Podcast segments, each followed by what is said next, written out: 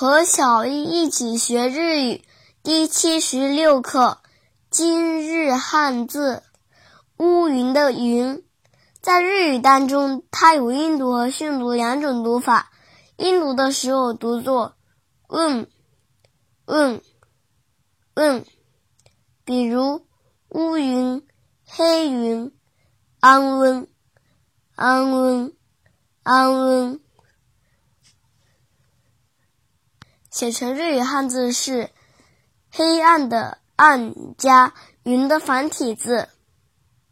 安温安温安温，训读的时候读作“クモクモクモ”。比如云的移动情况：クモアシ、クモ